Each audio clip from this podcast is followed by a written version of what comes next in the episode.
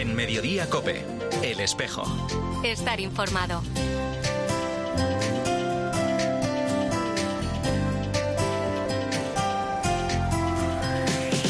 La una y 33 minutos. Hola, ¿qué tal? Bienvenidos al Tiempo del Espejo en Mediodía Cope en este 16 de febrero. A esta hora, como cada viernes, te cuento la actualidad de la Iglesia de Madrid. El saludo de Mario Alcudia. La ceniza nos hace caer en la cuenta del tiempo que tenemos y del tiempo que vivimos. Y se nos ofrece una posibilidad. O tirar la toalla y hacerlo de siempre, o grabarnos la cabeza y la frente con ceniza esa es la opción. No se trata de hacer cosas esta cuaresma, no empezamos por ahí. Es dejar que la ceniza se grabe en lo oculto de nuestra vida. Es el cardenal José Cobo durante la Eucaristía del miércoles de ceniza en la Catedral de la Almudena con la que dábamos comienzo al tiempo litúrgico de Cuaresma. Decía el arzobispo de Madrid que volver a iniciar este camino cuaresmal tiene que ser ilusionante. La conversión es dejarnos mirar con una mirada que enamore, esa que Cristo tiene permanentemente por cada uno de nosotros. Hacer nuestra la Cuaresma, destacaba el cardenal Cobo, es cambiar de rumbo en la vida a través de la conversión. Se trata de crecer, madurar, renovarse y despojarse de cargas, de esas pesas que se esconden y que nos acompañan en muchos momentos de la vida. La cuaresma es un tiempo para descubrir las incertezas, las mentiras, nuestros sueños que son sueños que nunca se van a realizar y poner nuestra mente, nuestro corazón y nuestro cuerpo bajo la mirada del Señor. Esto es una provocación, efectivamente. Y es una provocación en el mundo que tenemos comenzar la cuaresma confesando que muchas veces en la vida somos mediocres, pero, y ahí está la clave, invocamos la misericordia de Dios. En un mundo que quiere olvidar a Dios, nosotros lo ponemos en el centro. Necesitamos convertir la mente, el corazón y el cuerpo. Es Jesús, decía el arzobispo de Madrid también, quien nos rescata. Él va por delante y nos convoca a la Pascua. Este es un tiempo favorable para reavivar nuestras relaciones con Dios y abrirnos a su mirada amorosa y romper las cadenas del individualismo. Pues ahora a la una y 35 minutos lo que hacemos en este primer viernes de cuaresma es hablar de otros asuntos de la actualidad de esta Iglesia de Madrid en este espejo de mediodía cope en este tercer viernes de febrero. Pues vamos a comenzar el repaso a la vida de nuestra archidiócesis. El arzobispo de Madrid presidía el domingo pasado la Eucaristía en la parroquia Virgen del Mar de San Blas Canillejas, la eh, misa con motivo de la Jornada Nacional de Manos Unidas, que este mes de febrero celebra, como te contábamos, su 65 campaña contra el hambre, con el lema El efecto ser humano, la única especie capaz de cambiar el planeta. El cardenal Cobo recordaba que no hay nada peor que una actitud de indolencia e indiferencia en el cuidado de la tierra. De ahí la importancia de que Manos Unidas nos urja a cambiar nuestros estilos de vida y afrontar las desigualdades de nuestro mundo. Para el hambre no hay plan B. Manos Unidas nos invita a caer en la cuenta sobre la necesidad de actuar contra la injusticia climática. La padecen muchas personas, especialmente en zonas empobrecidas de nuestro planeta. Es verdad, lo vemos. Una persistente sequía obliga a mucha gente a desplazarse por falta de alimentos, pero también de salud o de vivienda o de vida digna. Son los llamados refugiados climáticos y aunque lamentablemente esta categoría no cuenta todavía con estatuto legal, nos pone delante a los que viven fuera, los olvidados y hasta los cuestionados muchas veces. Desde el miércoles hasta este domingo se celebra la Semana del Matrimonio, impulsada por la Conferencia Episcopal Española, con una propuesta original, convertir el match en un forever match, un amor para siempre. La Delegación de Laicos, Familia y Vida en Madrid se une a la propuesta de la Subcomisión Episcopal para la Familia y la Defensa de la Vida, que ha puesto en marcha esta campaña con el objetivo de visibilizar la grandeza y dignidad del matrimonio cristiano y mostrar a la sociedad su belleza. María Ángeles Valdés, eh, junto a su esposo, son los coordinadores de familia de la Vicaría 6 y nos hablan precisamente de la propuesta que han realizado, el lavatorio de los pies. Nosotros como, novios ya hicimos esta, esta simbología con el sentido de, querer darnos eh, pues eh, acogida, ser humildes, eh, darnos el mayor amor y ser capaz de hacer cualquier cosa que estuviéramos viendo necesitando al otro eh, para poder acompañarle, acogerle y realmente es un gesto de, amor máximo, el gesto que Jesús hizo con sus discípulos. Es un gesto realmente hermoso eh, como para tenerlo como idea programática, pero no solamente en esta semana, sino en cualquier momento. Te cuento también que en este tiempo de cuaresma regresa la segunda temporada del podcast promovido por Jóvenes Madrid, Testigos de una mirada. En este primer episodio se ofrece una conversación reveladora con el padre Fernando Rubio en sus primeros meses como sacerdote, quien comparte cómo vive y sueña la iglesia. El joven presbítero se refiere a la mirada de Marti, una persona de la parroquia que se suicidó en noviembre y que fue un duro golpe tanto en lo personal como para los fieles de la parroquia. Su mirada me ayuda mucho me ayuda mucho, ¿no? A una mirada misericordiosa a la realidad, de no juzgar, de querer a las personas tal y como están, de visibilizar la vulnerabilidad de una manera apabullante. Ha sido al inicio del ministerio, o sea, no, no quiero sacar réditos, simplemente que había un antes y un después en, mi vida después de conocer a, a, a Martín. Y dos asuntos más de forma breve. El seminario conciliar acogerá el lunes de nueve y media a 12 de la mañana el retiro de cuaresma para los trabajadores y miembros de la curia, un encuentro oracional que estará dirigido por el director del Centro de Espiritualidad de Salamanca, el sacerdote jesuita Juan Antonio Guerrero. Por otro lado, el jueves a las 5 de la tarde en la Catedral de la Almudena tendrá lugar una celebración de acción de gracias por la beatificación del cardenal Eduardo Francisco Pironio, que tuvo lugar el pasado 16 de diciembre. Los actos comenzarán con una mesa redonda, profeta de la esperanza, con la intervención de Fernando Vergez, presidente de la Gobernación del Vaticano y secretario de Pironio durante 23 años, y también del cardenal Aquilino Bocos, además de los testimonios de nuestra delegada de Juventud, Laura Moreno, y Víctor Cortizo. Después, a las 7 de la tarde, el arzobispo de Madrid va a presidir una Eucaristía de acción de gracias. Pues así hemos llegado a la una y casi 40 minutos. Enseguida hablamos de la Jornada Diocesana de Pastoral de la Salud que se va a celebrar esta tarde en la Casa de las Hijas de la Caridad. Este año va a estar centrada en el acompañamiento del sufrimiento psicológico y espiritual. Ya mismo te cuento todos los detalles en este espejo de Madrid, en Mediodía Cope. En Mediodía Cope, el espejo. Estar informado.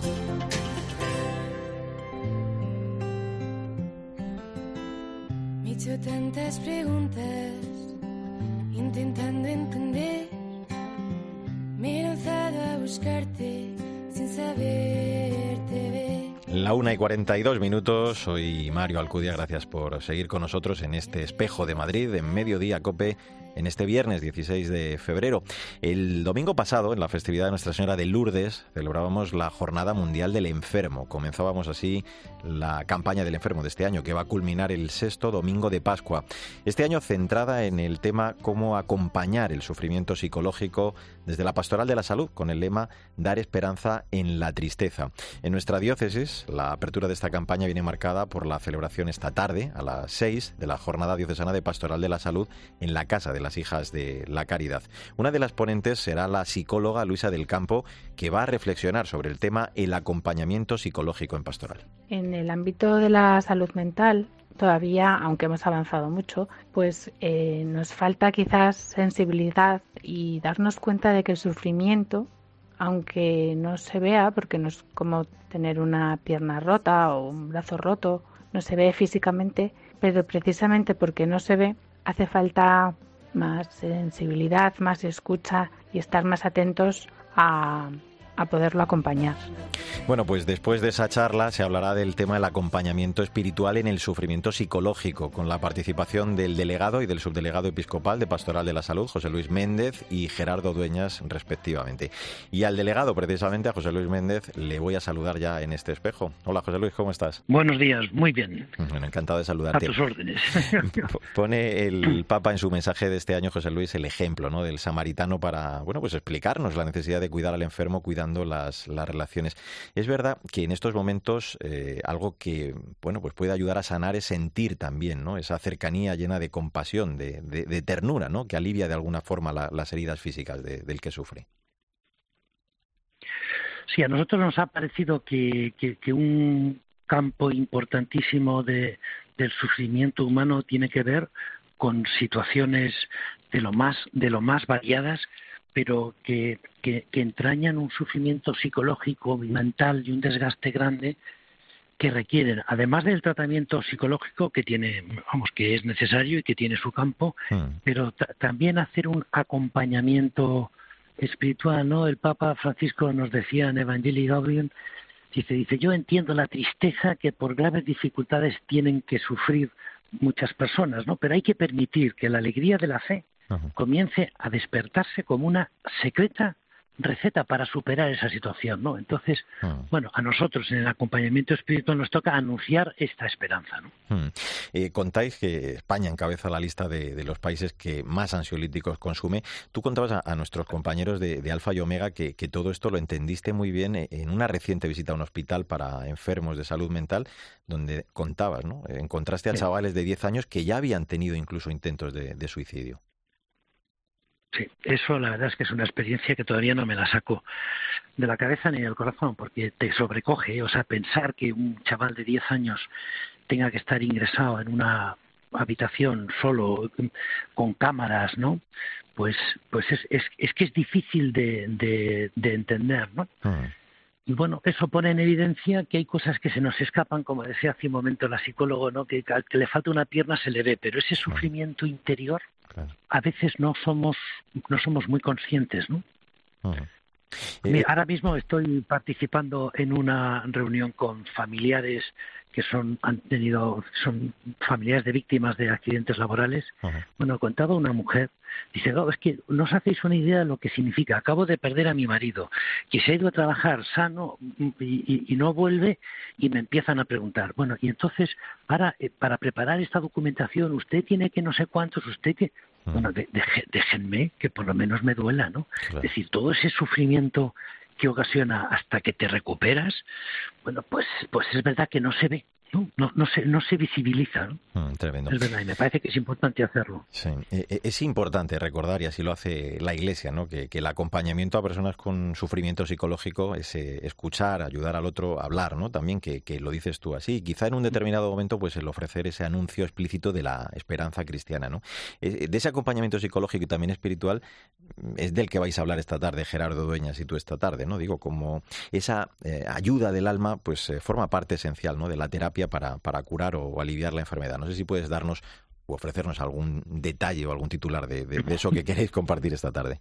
Bueno, pues mira, yo me parece que, que nos descubramos todos como instrumentos para el reconocimiento de la voz de Dios en las personas que sufren, ¿no? Y ayudarles a que ellos dirijan la mirada a aquel del que, que es la fuente de todo consuelo, ¿no? Es decir, esto no será fácil, no, no digo que lo sea, ¿eh? Hmm. pero yo me quedo como con este titular, ¿no? Tenemos que reaprender a dirigir la mirada a aquel que es la fuente de todo consuelo. Ha dicho, venid a mí los que estáis cansados y agobiados, ¿no? Hmm. Entonces yo no tengo otra mejor medicina, ¿no? Te hago una última. Eh, eh, junto a los enfermos, claro, tenemos que hablar de, sus familiares de, una forma particular, ¿no? Quienes cuidan a, esas personas con trastornos mentales que, experimentan pues también un fuerte sufrimiento. También es fundamental, José Luis, su atención y, el aprender a darles esas claves de esperanza de las que se habla en esta jornada, ¿no? Esa necesidad de, tener paciencia, de tener esperanza para con ellos. Sí, a mí me parece que también es, es muy importante darnos cuenta que las, la familia de quienes padecen por, por, por, estas enfermedades y ese sufrimiento hay que cuidarlas también, ¿eh? porque, eh, bueno, ante el cáncer uno dice, tu padre tiene cáncer o un hijo tuyo, tenemos como esa sensibilidad enseguida para visibilizar el sufrimiento del otro. Pero cuando hay este otro sufrimiento detrás, tu, tu marido, tu esposo, tus padres, tus hijos, un amigo, pues es verdad que también hay que saber salir al paso y decir, oye, ¿y tú cómo estás? ¿no? Mm. Porque no solo está con sufrimiento este amigo, este familiar, tú cómo estás, ¿no? Y poder facilitar que uno saque lo que lleva dentro para poder compartirlo, ¿no? Pues lo decías tú hace un momento, te referías a Evangelii Gaudium cuando habla el Papa de permitir que esa alegría de la fe comience a despertarse, nos llama Francisco a contrarrestar la cultura del individualismo, de la indiferencia, del descarte y por contra, claro, pues hacer crecer la cultura de la ternura y de la compasión. De todo eso se va a hablar esta tarde en esa jornada diocesana de Pastoral de la Salud. Yo le agradezco, como siempre, su amable atención a nuestro delegado de Pastoral de la Salud, José Luis Méndez. Un abrazo muy fuerte. Un abrazo muy fuerte, muchas gracias. Pues así hemos llegado a la una y 49 minutos, recta final de este espejo de Madrid en Mediodía Cope en este 16 de febrero. El primer anuncio tenemos que empezar por hacerlo en nuestra familia, pero también en el mundo del trabajo, los medios de comunicación, en la, en la educación, en la sanidad, en el ocio, en el tiempo libre. Para hacer ese primer anuncio, ciertamente subrayamos también que es necesaria una conversión personal, porque el primer anuncio lo que pretende es provocar el encuentro personal de la otra persona con Cristo, que cada uno de nosotros tome conciencia de ello desde el sacramento del bautismo. Y el segundo objetivo es que el primer anuncio tiene también una dimensión comunitaria, eclesial. La Iglesia, como tal, nosotros que somos Iglesia, estamos llamados a estar en salida, Escuchabas al director del secretariado de la Comisión Episcopal para los Laicos, Familia y Vida, Luis Manuel Romero, hablando del encuentro de laicos que se va a celebrar desde esta tarde y hasta el domingo en la Fundación Pablo VI sobre el primer anuncio con el lema Pueblo de Dios unido en la misión, en el que hay ya inscritos más de 700 participantes todos ellos eh, representando a todas las diócesis españolas, a la vida consagrada también, a los distintos movimientos y asociaciones de laicos. Recordaban en esa presentación que hay que reunirse para encontrar nuevos caminos en ese primer anuncio, en la nueva evangelización.